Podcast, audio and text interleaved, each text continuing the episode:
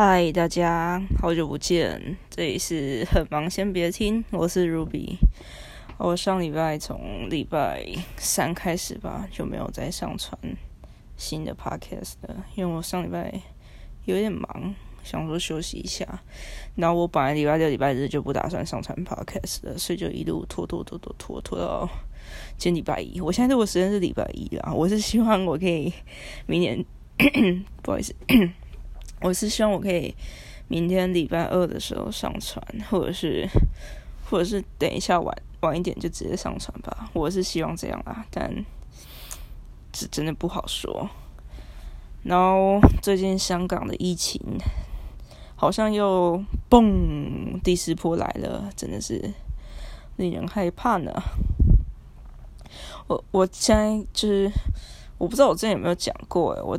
我现在住的那个 apartment 里面就有我另外两个朋友，台湾朋友，就我们本来就知，就我们本来就认识，然后是他们帮我介绍我这一间，我才搬过来住的。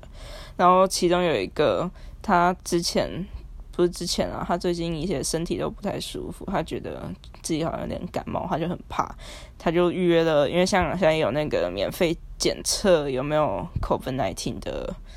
的的地方，我我没去查相关的情形啊，但听说就是有可以免费检测的这种东西，然后你可以预约去做。然后他礼拜我我我朋友礼拜日礼拜日吗？礼拜日礼拜六的时候，礼拜六去礼拜六去检测，然后当天。他他是说当就是他去检测的时候，那边的人是告诉他当天下午十二点前会告诉他结果了。反正他就突然去检测，我真的是，哎，真的我真的吓到哎！我我一直在担心他如果他如果确诊了怎么办？因为他确诊的话，我一定逃不了啊！我每天都去找他玩哎，我甚至甚至有时候还会在他房间跟他一起吃饭什么的，真的是怕爆哎！真是哦！你要检测，你要先说呢。他当天晚上就，我朋友当天晚上就传一个，就是 Messenger，他他传一个干，然后我看到的时候，我心心脏就感觉漏跳了一拍。他说干，然后他他他要接一句阴性，然后我的我心中的大石头直接掉下来，真的是话好好说完啊，不要吓别人，而且他他中招了。就我们都不能幸免啊！我我们这群朋友就是常常聚在一起当防疫小破嘛，都没在戴口罩，在那边吃饭或聊天，跑跑来跑去。我是说在房间里面啊，不是不是说在外面啊。对，反正大概就是最近近况的更新，就是我有点忙，然后最近身体也不太舒服。哦，我最近一直吐，我不知道为什么我。今天早上早上起床，我起床都会喝一杯温开水。我今天早上起床起床喝完温开水之后，我就吐了，我就把那个我就吐水出来了。我真的不知道为什么哎，而且是我没办法控制的那种。我就喝完开水，我就起来走路，应该就是准备走到洗手台那边，要开始那个整理一下，准备出门上班。那走到。就走着走着就无法控制，我就突然就这样就啪这样子吐出来，我吓到我赶赶快用手接住，赶快把嘴巴闭起来，用手接住，还是有一些洒到地板上啊，反正就真的很吓人。那我是希望不要再吐了，我也不知道我为什么会吐，明明感觉都还好啊，但就是就是就是会吐，好奇怪啊！我有去看那个新冠。我去看 COVID nineteen 的症状啊，没有一个是会想吐，应该饮水应该应该不会不会吧，应该不会是吧？我想我我找机会我找机会去检查一下好了，去筛检，看这几天有没有时间可以去筛检一下。好了，大概近况 update 就到这边。哇，我这样子 我这样子很琐碎的近况 update 就五分钟嘞。我可不可以直接拿这一集当做就是搪塞过去啊？好吧，我觉得不行，这样有点太偷懒了。我之前都录十几分钟，甚至还有一次录到四十分钟啊。就今天如果只录个五分钟的话，这样有点不太 OK。那我那我要讲什么来来来填补剩下的时间呢？我来想一下，我是有一个，我礼拜六是有跟澳洲小哥约玩耍啦。但是那个讲感觉就会超过时间。要不然先讲礼拜日好了。礼拜六我跟澳洲小哥约玩耍，那礼拜礼拜日我跟泰国小姐姐玩。而且很有趣的点是，那个泰国小姐姐她跟我住在同一个 apartment，她住她住我的楼楼楼楼楼上，她住我上面四楼。然后因为我们的 apartment 有一个 common area，就是大家都可以大家一起共享那个空间的，哦，就会有人在那边做饭啊，吃或者是买外卖之后带去那边吃，或者是在那边聊天，什么都有。那我那天我不是说澳洲小哥礼拜六来找我玩嘛，所以他来找我玩的时候，我们先在 common area 吃吃午餐。然后在吃午餐的时候，我们那边是一个大桌子，可以坐很多的那种大桌子。我跟澳洲小哥就坐在桌子的一角，那另外一角就坐着一个女生。啊，我我我没看过她，我也不认识她。然后澳洲小哥当然也不认识她，因为他是他是来来这边找我的。然后他他就看到那女生。那前面前面他就问我说：“前面我们还没我们还没买买完外卖回去的时候，他就跟我聊到问我说有没有在这边交到就是认识任何新朋友啊，或者是新。”新的就是任何新的女生，任何新的可爱的小姐姐可以介绍给他。然后因为我他他跟我都会这样互相亏对方，然后讲干话。他就这样问我，然后我就说哦没有啊，因为我我太害羞了，我根本没有跟除了本来就是我朋友以外的人讲话。反正我前面就有跟他讲到那个，所以我们在吃饭的时候，餐桌对面坐着一个。感觉是这里住户的不认识女生，他就他就擅自帮我搭话，他就擅自开开始就跟就跟那个女生说，哎，hello，我朋友，他说我朋友，他他是指我，他说我朋友他最近刚搬过来，他说他超级想要一个朋友的，你可以跟他做朋友吗？我整个就是哦，what the fuck，停止啊，兄弟，不要！但反正他就他就这样子跟跟那个女生讲，然后那个女生就就就坏了，我们三个就开始进行尴尬的对话。也不也还好，也不是说尴尬，反正澳洲小哥就一直像那种社交性的，就是那种你初次见面会问人家一堆基本资料问题的那种，他就会问说说，哦，你你住几楼啊，或者是你什么时候搬过来的啦，然后你从哪里来，反正我们就聊一些五十三的，就就就就那种很很陌生人聊天，很社交很客套的那种社交词令，反正聊一聊聊一聊。那个、那个、呃、那个、那个女生她是泰国人，她她来自泰国，在香港工作。今年是今年准备迈入她的第二年了，诶，今年也快年底，反正就是快迈入她第二年，呃，应该说是第她第二年在香港工作了。所以，所以她她我刚刚讲哪？她泰国人。然后他哦，他吃完饭，他准备离开，然后他就主动问我，因为因为我们有聊了，我我跟就是他知道我是住在这边，然后澳洲小哥是只是我朋友来找我玩这样，然后他就问我说，哎，可不可以加我的花 a 我说哦好啊，然后所以我们就加花 a 了。然后这个这就是我我这这就是我跟泰国小姐姐认识的过程，就是多亏了澳洲小哥牵线，所以我们就这样认识了彼此。然后礼拜日的时候，礼拜日我原本没有任何，应该是说礼拜日我原本打算回我的学校跟我朋友打羽毛球，但因为他临时功课赶不完，所以我我就我我就整个礼拜日瞬间我的 schedule 就空了，我就没事情做。我那时候就很想要去撸猫猫或撸狗狗，就想摸猫摸狗，想摸毛茸茸的东西，我就我就上网查，想说哪边有。那种可以撸猫撸狗的地方啊，或是宠物咖啡厅。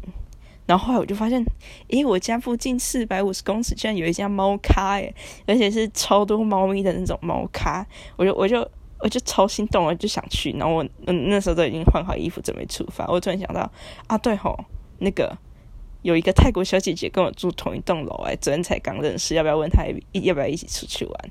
所以我就我就马上 text 她问她。哦，我发现一间猫咖，我想要去，你要去吗？然后他礼拜日也没事做，他就说好，那我们就一起出门了。我们就一起去猫咖吃午餐，然后喝下午茶、聊天、看摸猫咪。那泰国小姐姐很，就我觉得她长得很正诶，我超喜欢她的。啊，当然当然不只是因为脸啊，她人也很好。就我就跟她聊天啊，知道很多泰国的文化，blah blah blah。我还跟他聊到奶奶茶联盟，我跟他说我们是奶茶联盟，我们现在一个一个台湾仔，一个一个一个泰国人，那我们现在都在香港，根本就是奶茶联盟。然后还各就是各种分享了台湾或泰国的一些，就彼此都可能都不太熟悉彼此的国家嘛，所以我们就再聊一些台湾泰国的文化之类的。哦，他跟我讲一个。我还我我都不知道的事情，就是泰国他们的名字啊，是蛮算是很 unique 的，不像我们台湾，就是你的像中文名字，像谢啊、什么王啊、黄啊、陈那些，像姓，例如姓的话，就很多人都会跟你一样姓同样的姓氏嘛，但这不代表什么，你们只是恰巧一样的姓氏。但在泰国，他说。如果在泰国有一个人跟你有一样的姓的话，就代表你们在某种程度上是那个有关系的，被就有血缘关系的。就你们可能就你们一定是可以追溯到一个祖先，这样就是他他是说，对，就是就是你血缘商号就是 connected 这样，所以他们的姓有超多种。就不像我，如果在路上遇到一个跟我姓同样姓氏的人，就我们我们就只单纯陌生人，刚好同一个姓而已。但在泰国，你会遇到一个同样姓氏的人，就代表哦，你们可能可能其实很远很远的远亲，其实或者是很早很早很早以前的那个叫什么祖先有血缘关系，这样我也觉得很很特别。而且还有泰国人。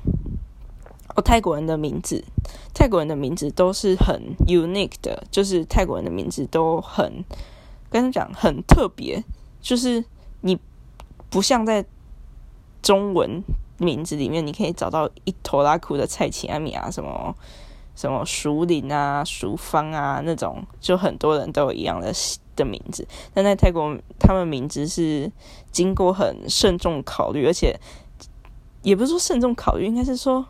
他们会找一个，反正他们会 create 名字啦。一般的取名方法就是可能去寺庙找一找那个僧侣，然后他他就会他那僧侣就会帮忙把一堆就带有好的意思的的词串在一起，然后可能做一些 那个泰国姐姐的说法是说 do some calculation，然后去帮你就给你一个名字，这样反正就是去找。找和尚去求一个，找找那个应该叫和尚吧，或僧侣去求一个名字，我听到觉得很好笑。就 do some calculation，就就我在想，那那在泰国当那种负责帮帮人家想名字的和尚，是不是都需要 math degree 啊？不知道，没有，我在我在嘴我在胡乱而已，我我不确定。但反正他们的姓跟名就是很很特别，就他说应该。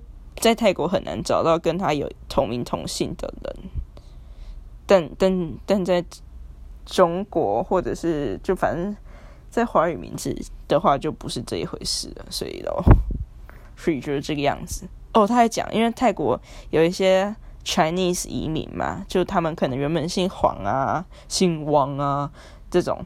他说之前泰国政府曾经颁过一项法令。就是要求他们把他，他们不能保有他们王那种姓氏，怎么 W N G 就不行？你要一定要把它转成泰文，就是 in 就是 in a Thai way，就是变成什么王什么亚卡之类的。我我不知道，我我我也是我是随便讲的，反正就是你你不能 keep，你不能用王当做你的姓氏，所以有些有些那种 Chinese 的。的后代，他们的姓氏会有一个王，然后后面就而且超长，就可能那些因因为你知道，大家也都知道那种中国华华人华裔那种华人，他他们最喜欢有很好意很好意义的名，就是有那种好的 meaning 的词在自己的名字里面，所以我们就会啪啪啪啪啪把那些充满着那种 good great 怎样怎样什么那些 positive 的 word。全部都连在一起，塞在一起，然后把它变成一个姓，所以就会看到一些那种 Chinese 后代的泰国人，他们的姓就超他妈长，然后中间可能会塞一个王 W O N G，但是但是还一定还会其他一拖拉壳的东西塞在一起，然后他们在签名或者是填表格的时候就会很痛苦，因为他们名字真的是太长了。反正这这就是我从他那边听到的有趣的故事。然后还有什么有趣的泰国故事呢？我想想。哦，我印象最深刻的应该就就只是这个这个姓氏的故事了。其他就其他我们都在聊，好像就在聊彼此的事情，就就在分享彼此的事情。对啊，就这样。就是我跟泰国小姐姐一起吃呃吃下午茶约会的故事哦。而且晚上我还我还跟泰国小姐姐一起做饭，在在家里做饭。我是第一次。第一次煮除了泡面以外的东西呢？就算我有如此豪华又巨大，甚至厨具十分充沛的器材，十分充沛的厨房，我仍然就是没有煮过除了泡面的东西呢。这昨天才第一次跟泰国小姐姐一起煮了，就是正常的一餐。而且我还我还特别从我我还特别从台湾扛。电锅就是像大同电锅的那种，有内锅外锅的那种电锅，我还扛了两公斤的米过来，都已经过了快五个月，五个月了，我到现在都还没有打开它，不不是到现在，我直到昨天之前都没有用打开它，真的是终于派上用场了呢。我每次都被我朋友嘴说搬那些东西过来是最没用的东西，我昨天我昨天就证明了他们是真的，只有朝一日我一定会用到的。没错，就是这样。好啦，今天的故事就先分享到这里。我还有另外一个故事，是礼拜六跟澳洲小哥见面玩耍的故事，那就敬请期待喽。下次再说，拜拜！祝你们有美好的一晚，或是美好的一天。大家拜拜。